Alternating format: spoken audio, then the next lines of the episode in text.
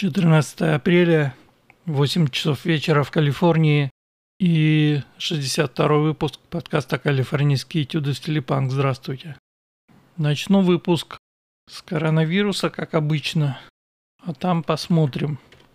На текущий момент в США умерло 578 092 человека, топ-5 штатов по смертям.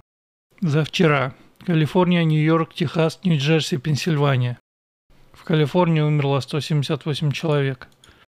Топ-5 каунти в Калифорнии по смертям. Лос-Анджелес, Сан-Бернардино, Аламеда 28 человек. Сан-Диего, Оранж. Ощущение, что смерти выросли. Посмотрим. Значит, одна из основных новостей это то, что вакцина Джонсон и Джонсон, та самая, про которую я говорил в прошлый раз, которая делается в том числе в лабе под Балтимором, которая никак не может пройти сертификацию на безопасность. А, Ее применение приостановлено. Почему? Шесть случаев э, тромбов в крови. Один уже привел к смерти, еще один человек лежит в реанимации, я не знаю, может быть уже и не лежит, уже все. Тем не менее, наблюдается некая схожесть с другой вакциной, которую тоже запретили в Европе. В связи с этим на Фоксе новость про то, что каждый пятый американец собирается избегать вакцинации согласно новому опросу. Такер Карлсон посвятил этому один из своих недавних выпусков, и по сути он задавал два вопроса. Вопрос номер один является ли вакцина безопасной для того, кому а, ее колят. И на этот вопрос нет ответа. Потому что, как вы знаете, все делалось очень быстро, в спешке, тестирование проводилось тоже очень быстро. Ни о каких долгосрочных последствиях, конечно, говорить не приходится. О том, что кто-то может а, сказать, какие будут последствия для любой из вакцин. Данных просто нет. Краткосрочные последствия. CDC нам рассказывала, что все супер безопасно, пожалуйста, колите, все будет супер. Тем не менее, много побочек, и некоторые из них связаны вот со смертельной опасностью. Дальше вопрос номер два, который задает Такер, и который, в общем-то, должен задавать любой разумный человек. А насколько эта вакцина вообще эффективна? На этот вопрос, как ни странно, тоже нет ответа. А демократы традиционно призывают верить ученым, ученые все говорят разное. Если вы немного следите за этой темой, вы могли это видеть сами. Здесь, в Штатах, этот цирк продолжается с самого начала а, карантина который случился уже больше года назад. Раньше валили на Трампа, теперь валить больше не на кого. А, я напомню, что те же самые CDC никак не могли определиться, стоит ли носить маски. И а, вы понимаете, проблема в чем? Ладно бы они говорили, мы не знаем. Нет, они просто меняли мнение каждую неделю. То надо, то не надо, то помогают, то не помогают. В конце концов дошло до того, что надо носить две маски сразу. Я тут же пошутил про три маски. Что вы думаете, некоторые идиоты призывают носить три маски сразу. Доктор Фаучи раньше говорил, что вакцинация всем поможет. И это было такое как бы обещание, да, что есть болезнь, есть вирус, мы вакцинируем население массово и поголовно, и Возвращаемся к нормальной жизни. Но вот Такер прокрутил ролик с товарищем Фаучи, который говорит, что нет нифига. Даже если вы вакцинированы, все равно вы будете носить маску и все равно вы будете сидеть в карантине. Тогда возникает вопрос, какого черта? Теперь ученые, некоторые в кавычках, начинают говорить, что вакцинация не останавливает распространение вируса – то есть даже если ты вакцинирован, ты все равно являешься переносчиком. Опять возникает вопрос, какого черта? В чем смысл вакцины? И таких вопросов с каждым днем становится все больше и больше, а тут еще и вот эти новости про а, побочки. Ну, конечно, можно сказать, что там типа вакцинировали этим Джонсом и Джонсоном, простите, полтора миллиона человек, у шести человек серьезные осложнения, типа вероятность крайне низкая, 0,00 что-то там, да? Но вы понимаете, для каждого человека, который принимает вакцину, с моей точки зрения, на самом деле вероятность 50 на 50. Или вывезет, или не вывезет.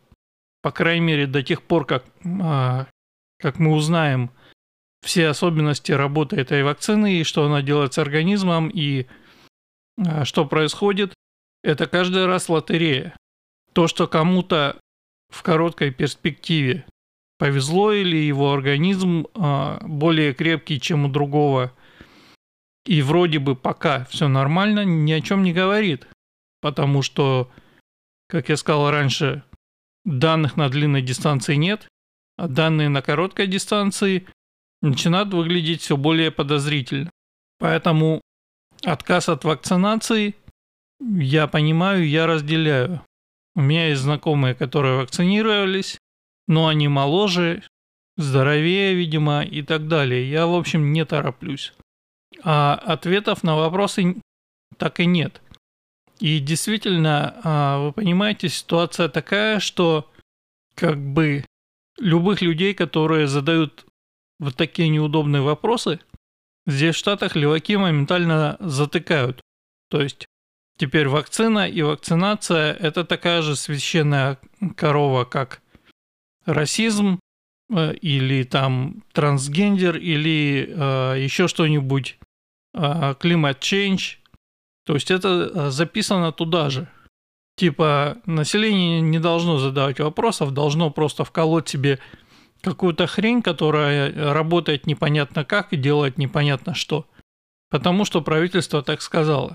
При этом как минимум часть вакцин, это я цитирую по памяти один из постов, который я прочитал в интернете, по сути не является вакциной, потому что, насколько я понял, там происходит так, что эти компоненты вакцины садятся в здоровые клетки организма, начинают э, вырабатывать, значит, вот эти а, признаки коронавируса, и таким образом, а, значит, э, иммунная система организма должна на этом как-то научиться. При этом никто не говорит, сколько это будет продолжаться и сколько эта фигня будет сидеть в клетках. Видимо, никто не знает. И это все на фоне того, что, как я сказал выше, карантин никто не собирается отменять, потому что, видимо, властям очень удобно, когда люди стоят в стойле, сидят по домам, не шарахаются, не устраивают митингов, ну, за исключением санкционированных, а вроде Антифы и БЛМ. Я понимаю, что я звучу как диванный конспиролог, но проблема с конспирологией в том, что она начинает становиться реальностью. Давайте я вам расскажу один анекдот на актуальную тему, и потом мы поговорим об этом. Анекдот моего авторства. Вот какой. Приезжает Реднек из Айдаха по делам в Портленд. Ехал 8 часов, задолбался весь. Останавливается на заправке. Самый дешевый бензин стоит 10 баксов за галлон.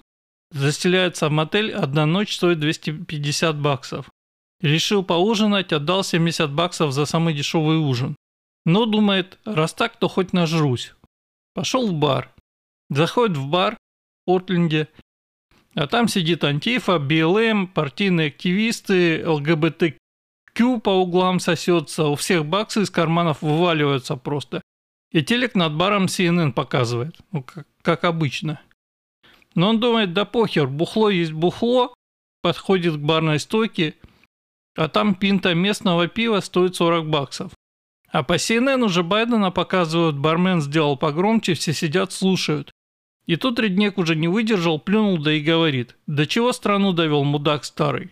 И вдруг тишина, и бармен его спрашивает вкратчиво, «Товарищ, вы кого имели в виду?»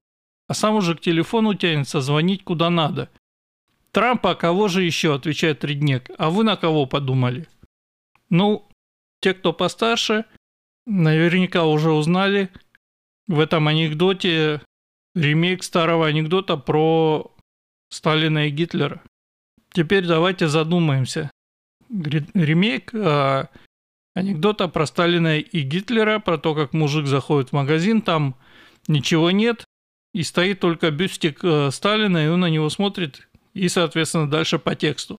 Только вместо Трампа, соответственно, Гитлер.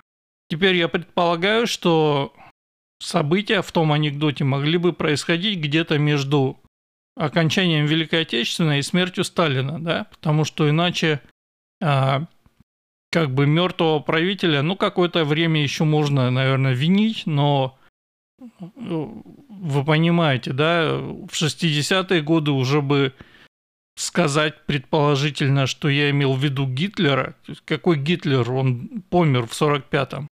То есть анекдот середины прошлого века. Теперь давайте зададимся вопросом, как получается, что с минимальными переделками анекдот, советский анекдот начала середины века, так хорошо ложится на текущую американскую реальность. И ведь можно взять любой анекдот про КПСС, чуть-чуть его подправить таким же образом, и он а, будет про Демпартию США, да? Можно взять любой анекдот про Брежнева, поменять Брежнев на Байден, ничего не изменится. Заставляет задуматься, не правда ли? Ситуация здесь довольно напряженная и выглядит все не очень хорошо. С одной стороны, Байден и демократы включили печатный станок на полную, я про это говорил. Один стимулус, второй стимулус, 2 триллиона на якобы инфраструктурный план, который на самом деле мало отношения к инфраструктуре имеет. Дикое количество мигрантов, прибывающих в страну каждый месяц. А, мужик, который предсказал прошлый кризис 2008 года, божится, что 2021 это тот самый год, когда все навернется. Рынок недвижимости в Калифорнии стал еще хуже, чем был. То есть вообще никаких вариантов на рынке уже нет. А то, что появляется по более-менее приемлемым ценам, там сразу 100 предложений на покупку с кэшем, и это все уходит буквально за неделю. При этом, а, ну, долина продолжает работать, Dow Jones индекс прет вверх, и э, если где-то и лопнет, то, скорее всего, это будет технологический пузырь, конечно. То есть лопнет и взорвется здесь, в Калифорнии. По крайней мере, так это выглядит изнутри. Демократы, э, между тем, продолжают заниматься своим. Вы помните, осенью перед выборами и сразу после них были разговоры про то, что демократы собираются напихать демократических судей в Верховный суд. Но так как выкинуть э, трамповских назначенцев они не могут, то они собираются, значит, э, расширить количество судей. И Байден даже осуждал это дело, но Байден, в общем, много чего осуждал и много про чего врал в то время. Тем не менее, новость, что демократы в Конгрессе таки собираются предложить эту самую поправку или закон, чтобы, вы знаете, гарантировать, что если уже дело дойдет до Верховного суда, то там были нужны люди, которые, соответственно, примет, примут нужное решение. Между тем, здесь, э, в Калифорнии, в Бэйрии, продолжаются атаки на азиатов, и мейнстрим СМИ, естественно, вопят со всех сторон про белый супремасизм, но за последний год расизм и супремасизм показывают исключительно две категории граждан. Во-первых, леваки всякого рода, всякое отребье, которое сбивается в антифу. И во-вторых, черные. То есть вот эти атаки каждый раз мудаков ловят, практически каждый раз. Каждый раз это оказывается черная сволочь.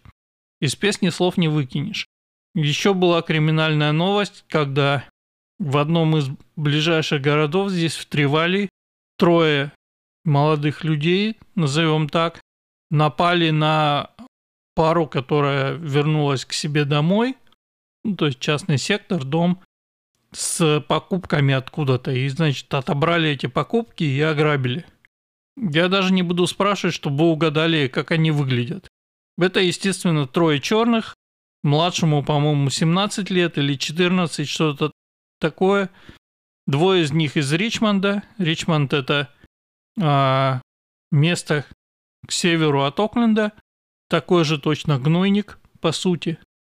То есть эти пассажиры начали активно приезжать сюда, в спокойные, более-менее богатые города и грабить здесь. Я надеюсь, э, что раз их поймали здесь, а их поймали сразу же по горячим следам, то, может быть, их не отпустят под залог, а все-таки посадят. Тем не менее, с преступностью явно дела начинают обстоять хуже и хуже, даже и здесь у нас. А статистика по стране показывает, что количество убийств растет и количество тяжких преступлений вообще растет. В общем-то, еще новости есть, конечно, а, но я остановлюсь на одной. Борцуха, которая была во главе BLM, я напомню только, что еще летом выяснилось, что сайт, который провозглашал себя, что они за BLM, на самом деле собирал деньги э, и отдавал их фонд, который финансировал выборы в Демпартии. Так вот, эта самая борцуха, естественно, черная, весом килограмм 200, стало вдруг известно, что она купила в Л.А. дом за 1,4 миллиона долларов. В хорошем белом районе, естественно, а не где-то в гетто. И сразу возник вопрос, откуда деньги – на который, значит, ответа нет. Зато тут же появились статьи о том, что спрашивать у нее такое, это, конечно же, белый э, супремасизм и расизм. Ну, естественно.